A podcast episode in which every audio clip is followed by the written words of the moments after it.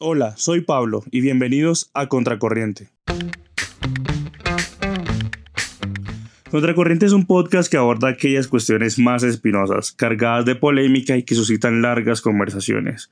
Largas conversaciones como las que surgen en torno a la matrícula cero. ¿Qué es y cómo financiarla? Serán algunos de los puntos que abordaré en este capítulo. Y bueno, te invito a seguirnos en nuestras redes y canales, así no te vas a perder lo mejor de nuestro contenido. Yo soy Pablo Simanca, arroba Pablo Simanca CS, y gracias por acompañarme en esta ocasión.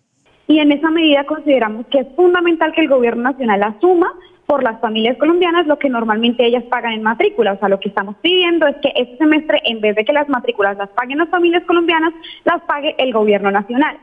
Sin embargo, bueno, ¿y qué es esa vaina de matrícula cero? Para nadie es un secreto que atravesamos la peor crisis sanitaria que ha habido el país y el mundo desde hace 100 años. Ahora, si eso le sumamos la crisis estructural de las universidades públicas, que gracias a la Ley 30 de 1992 nos congelaron los presupuestos pues hace 30 años, y la caída del nivel de ingresos de las familias colombianas, que entre otras cosas dependen cada vez más de deuda, pues no es descabellado pensar que la matrícula cero es una salida para cientos de miles de familias y estudiantes de una disyuntiva que los ponga entre elegir comer o elegir estudiar.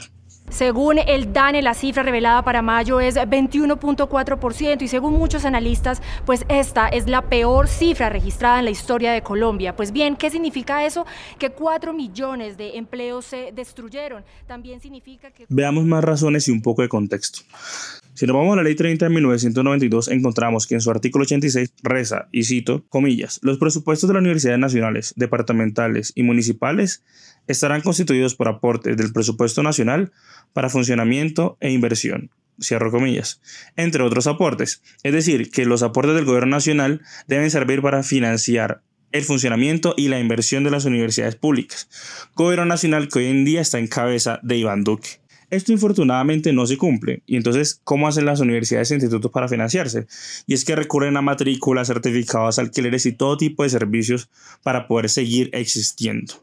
El cuento es que ahora, en este contexto de crisis sanitaria, pues las prioridades de gasto no son eh, certificados ni nada de ese tipo de cosas, ni alquileres, ni los servicios que ofrecen las universidades, más aún porque las universidades también están ofreciendo servicios a la sociedad en la mitigación de esta crisis. Y eso que implica que esos servicios no vayan a ser eh, contratados y es que las universidades van a dejar de recibir una plata que antes recibían y que ahora no van a tener cómo tener esa plata pues para funcionar. A esto hay que sumarle también la fuerte amenaza de deserción que hay actualmente y es que se espera que entre un 30% y un 50% de estudiantes solo en este semestre deserten. Entonces, resumiendo un poco, veamos los dos grandes problemas que estamos enfrentando. El primero es cómo van a funcionar las universidades sin esos recursos que van a dejar de ingresar, pues entendiendo que dependen hoy en día en promedio todas las universidades uno de cada dos pesos eh, de autofinanciación para su eh, funcionamiento. Y segundo, cómo financiar la matrícula cero, dada que hay una creciente amenaza de deserción y eh, hoy en día constituye una barrera muy difícil de superar para cientos de miles de familias en Colombia. En Finlandia, la educación es gratuita. Tienen el mismo profesor los seis primeros años de escuela y la carrera de magisterio es la más dura del país. Antes de responder esa pregunta, miremos un par de cosas rápidamente. Esto es algo en lo que más o menos coincidimos todas las grandes organizaciones estudiantiles que, para bien o para mal, participamos del movimiento estudiantil. Primera, la educación debe ser un derecho fundamental, es decir, es esencial tanto para el desarrollo del individuo como de la nación el que los colombianos tengamos acceso efectivo a educación de calidad. Segunda, para que sea un derecho debe ser universal, de lo contrario sería un privilegio tal como lo es hoy en día. Tercera, para que sea universal deben eliminarse las barreras de acceso que, aunque en nuestro caso pueden ser muchas, lo cierto es que la barrera financiera, como las matrículas, son barreras muy difíciles de flanquear. Todos conocemos algún pelado, alguna pelada que es un teso o una tesa, pero que por A o por B no pudo acceder a la educación superior, por no tener cómo pagar la matrícula o, o no tener cómo sostenerse en la universidad o instituto. Ahora, ¿qué han hecho otros países? Ejemplo, Alemania, Brasil, Finlandia, Noruega, Islandia, Eslovenia, Suecia, Dinamarca, Irlanda, entre otros, son países que eventualmente apostaron por financiar plena e integralmente la educación superior de sus nacionales. Es algo necesario y en el caso de Colombia es realizable. Se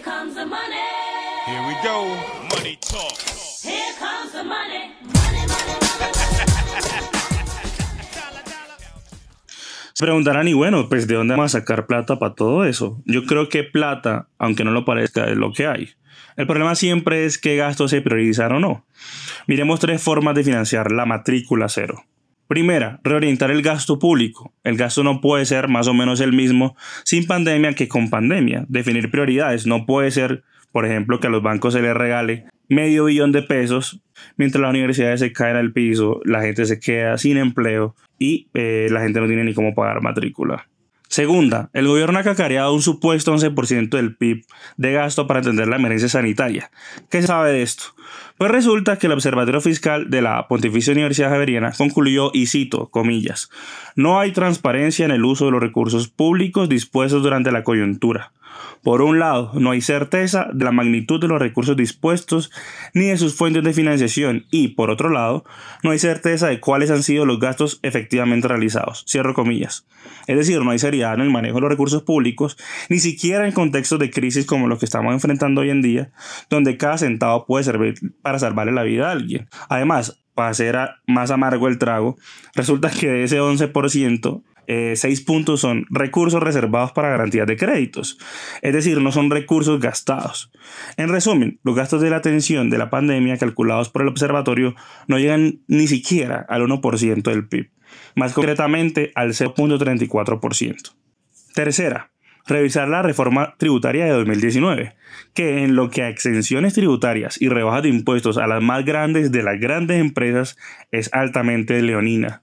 En tiempos como este, carece la verdad de todo sentido.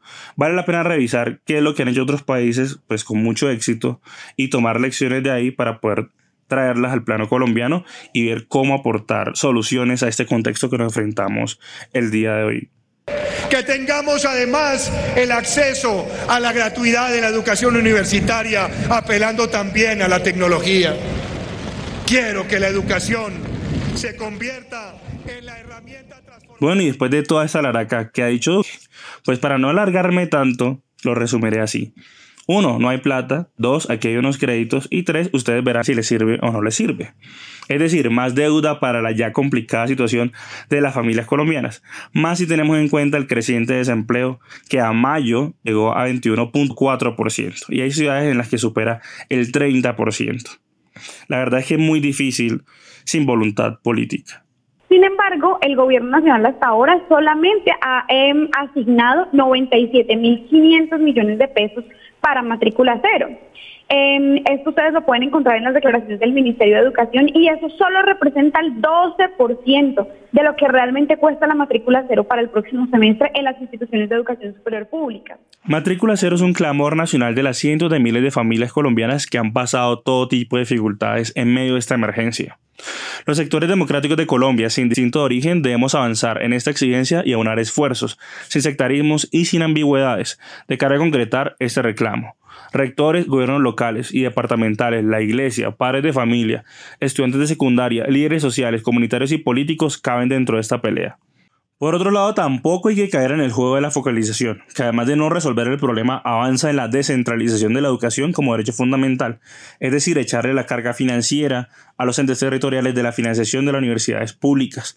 Peor aún, pues en este contexto, en el que Duque ya les quitó 150 billones de pesos a través del decreto 444. Tampoco debemos retroceder en nuestras exigencias históricas ni olvidar que es el gobierno, ahora más que nunca, el que tiene el músculo financiero para soportar este gasto.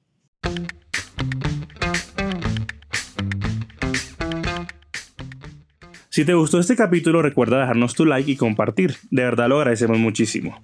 Nos encuentras en Instagram y Facebook como arroba contracorrientecol y en Twitter como arroba secorrienteco, así como en YouTube y plataformas de podcast como Spotify, SoundCloud, Anchor, Breaker y un largo etcétera. Yo soy Pablo, arroba Pablo y esto fue Contracorriente. Nos vemos en una próxima ocasión, para llevarle la contraria a todo, como buenos millennials que somos.